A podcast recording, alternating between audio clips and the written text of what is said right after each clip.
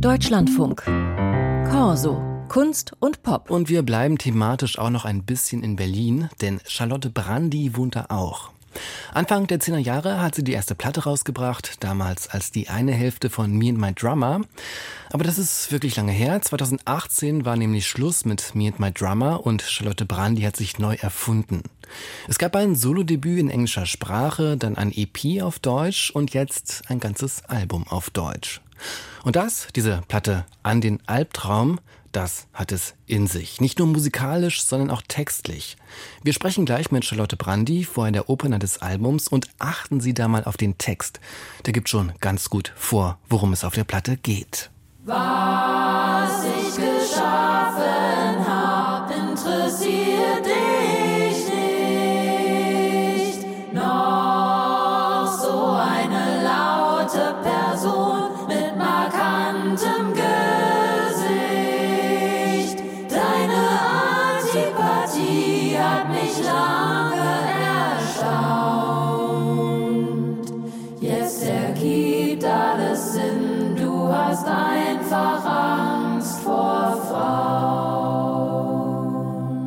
damit geht das Album los. Der Ekel, so der Name des Stücks. Und vor der Sendung war Charlotte Brandy im Studio, unter anderem, um auch darüber zu sprechen. Hallo.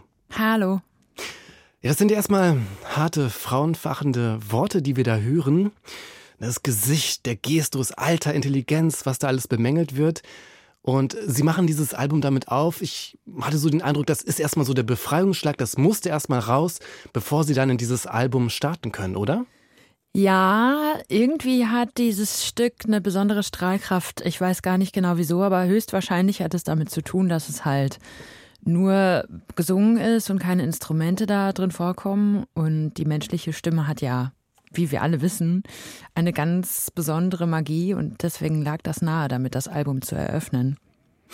Sind das Sie als Chor? Ja, genau. Also das bin ich äh, zehnmal eingesungen mit insgesamt fünf Stimmen. Es ist ja ganz interessant, weil danach kommen andere Instrumente dazu, danach kommen andere Leute dazu, das hört man ja. Das Ganze wird zu einer Kollektiverfahrung eigentlich. Ja, ja, voll. Also danach, glaube ich, ist auf der Platte, wenn mich nicht alles täuscht, das Lied Luzern. Und das ist sehr frisch entstanden bei einem Aufenthalt in eben Luzern, als ich da eine Theatermusik gemacht habe und von der Atmosphäre da ziemlich eingenommen war. Und das habe ich im Kollektiv dann mit anderen Musikerinnen arrangiert und aufgenommen. Mhm, interessant, also das erklärt schon mal Luzern den Titel. Es gibt ja noch einen anderen, Wien. Sie sind ja in Dortmund auf die Welt gekommen, dort aufgewachsen, dann ging es über Umwege nach Berlin. Und ich hatte mich gefragt, ja, was hat Charlotte Brandy als Wahlberlinerin mit Luzern zu tun? Okay, das haben Sie geklärt. Und wie sieht es mit Wien aus? Also wird ja auch gejodelt an einer Stelle?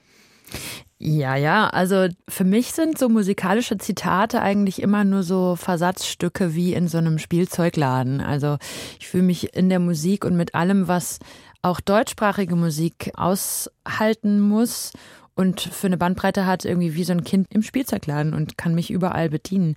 2020, als die Pandemie gewütet hat, war ich für vier Monate in Wien, um zu zu schauen, ob ich da dauerhaft wohnen möchte. Und ich sag mal so, nach Wien war ich sehr verliebt in Berlin.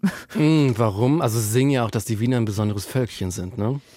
Ja, also mich hat schon immer fasziniert, warum viele Deutsche so äh, Fans sind von dieser Stadt. Und ich habe mich gefragt, was hat es damit auf sich? Und ich glaube, es ist die Atmosphäre der Angst, die der Wiener so verbreitet und so eine Arroganz. Und das ist für Menschen mit schwachem Charakter, glaube ich, anziehend. Würden Sie sagen, Sie haben einen schwachen Charakter oder eben gerade nicht, weil Sie nach Berlin wieder gegangen Ich habe sind? jetzt nicht so einen schwachen Charakter, weil ich äh, fand das ziemlich durchschaubar Mhm. und äh, habe mich da nicht so wohl gefühlt. Und Berlin ist auch viel, jetzt ganz blöd gesagt, aber Berlin ist viel linker und viel politisch bemühter und offener und wacher, habe ich das Gefühl. Ja, und Wien ist halt sehr konservativ. Das hat nicht so zu mir gepasst. Mit diesen Städten, die auftauchen, erweitern Sie so ein bisschen das Thema des Albums, war mein Eindruck. Überhaupt kommen ja viele Sachen zusammen. Aber Sie haben natürlich auch das große Thema Diskriminierung da drauf und ähm, ja, Emanzipation, auch durch die MusikerInnen, mit denen Sie arbeiten. Es ist ein Album, das ausschließlich unter Flinter-Beteiligung entstanden ist. Vielleicht müssen wir es nochmal erklären. Das steht für Frauen, Lesben, Intersexuelle, Nicht-Binäre, Transgender Trans, und Agender. Ah, genau, genau. Mhm. Warum war das wichtig für Sie, das so zu machen mit diesen Personen oder mit, dem, mit diesen Gruppen von Menschen? Es war ja eigentlich ein andersrum gelagertes Ausschlussverfahren. Es sollte kein Cis-Mann mitmachen. Mhm. Also kein Mensch, der als Mann auf die Welt gekommen ist und gerne einer geblieben ist. So. Weil ich das noch nie hatte. Also die Erfahrung war einfach eine experimentelle Erfahrung. Wie vieles, was ich mache, stelle ich mir eine Aufgabe und gucke, wie geht die Aufgabe aus für mich persönlich. Und zwei Faktoren fielen sehr ins Gewicht. Der eine Faktor war, dass ich, da ich vorwiegend heterosexuell bin, dieses Mal die Atmosphäre nicht glatt geflirtet habe. Also weil die Männer, mit denen ich früher Platten gemacht habe, schon auch immer Bestätigung äh, eingefordert haben, ob passiv oder aktiv, ob soft oder auch mal härter. Das fiel weg, das war sehr entspannend und dann hat auch darüber hinaus niemand der anwesenden Personen meine Autorität oder meine Entscheidungen angezweifelt. Und das war auch neu für mich und ich, ich habe diese Erfahrung als sehr kräfteschonend und effizient erfahren. Ein Album als Schutzraum vielleicht? Ja, ein Album als Schutzraum. Das war tatsächlich die Realität, während wir aufgenommen haben, ja. Ihre Mutter, Clara Brandi, hat ja auch Musik gemacht in der Band Cochise. Die haben so Folk-Rock gemacht, könnte man vielleicht sagen. Sprechen Sie mit ihr darüber, wie es ist, Musik zu machen, damals und heute? Auf jeden Fall. Ich spreche mit meiner Mutter oft über ihre Band und über mein Projekt. Und sie war politisch sehr engagiert, aber sie war anders eingebunden. Also ich finde, wir sind zwei Biografien, die ganz gut unsere Zeit widerspiegeln, in der wir leben oder jünger waren, weil zu ihrer Zeit war es sehr viel Kollektivarbeit, also man tat sich zu Wohngemeinschaften zusammen oder zu Hausbesetzungsgruppen oder zu eben Bands. Und zu meiner Zeit vereinzeln wir halt immer mehr. Und so bin ich mittlerweile eine Musikerin, die fast alles alleine macht. Und ähm, mhm. das ist anders. Aber es hat vielleicht auch was mit Geld zu tun, oder?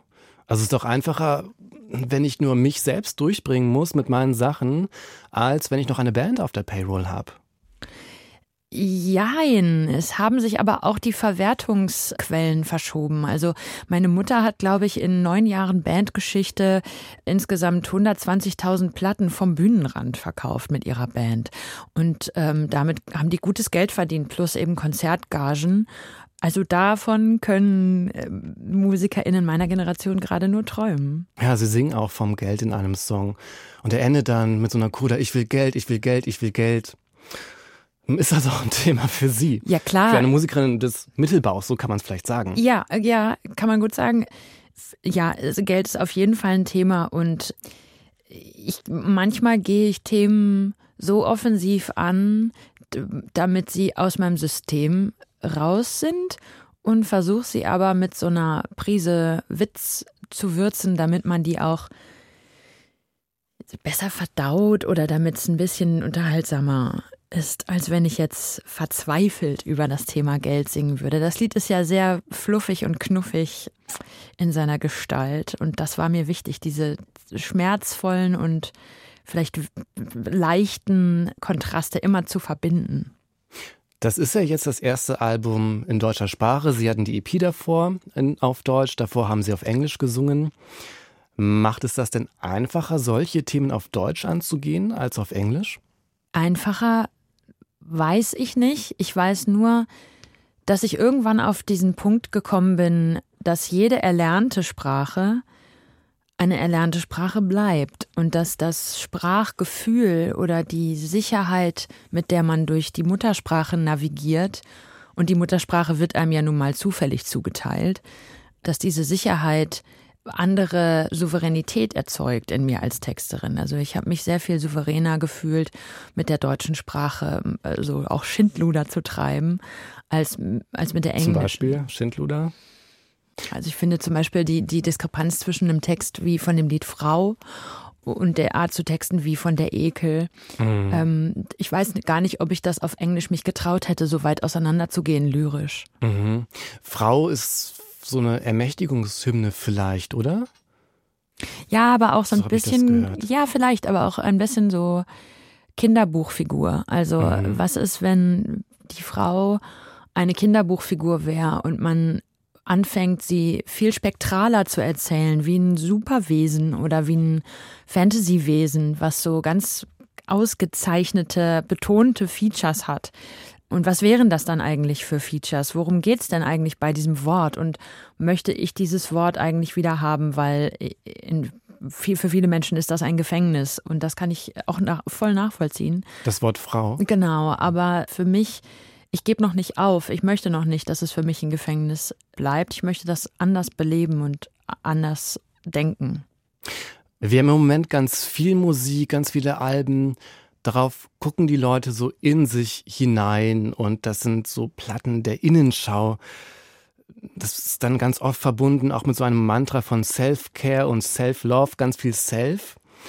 Was ich bei Ihnen spannend finde, Sie machen nicht den Versuch, gesellschaftliche Probleme so zu eigen zu machen, als eigenes Problem zu erklären, sondern sie zeigen eigentlich drauf, nee, ich will Geld und jetzt gib mir mal Geld. Nicht ich, weil ich Musik mache, bin das Problem, sondern ich brauche hier Geld.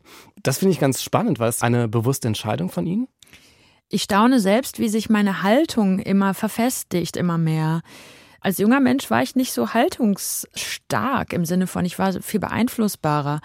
Und irgendwie rastet das jetzt alles seit ein paar Jahren ein und ich habe das Gefühl, die Perspektive, die meine eigene ist, ist mittlerweile immer stärker, sicherer und mir gehen halt bestimmte Sachen auf den Wecker und bestimmte andere Sachen möchte ich auch einfordern und mich nicht mehr irritieren lassen von Meinungen, die halt Meinungen von anderen sind, nicht mhm. meine.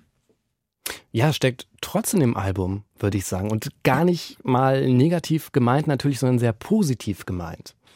Ja, das freut mich. Also da haben wir wieder das mit der Kinderbuchfigur. Ich finde so die beste Heldin, die man so als Kind vielleicht in einem Buch kennenlernt oder so, hat immer auch was Trotziges oder was Eigenwilliges. Charlotte Brandi, vielen Dank für das Gespräch. Ich habe zu danken.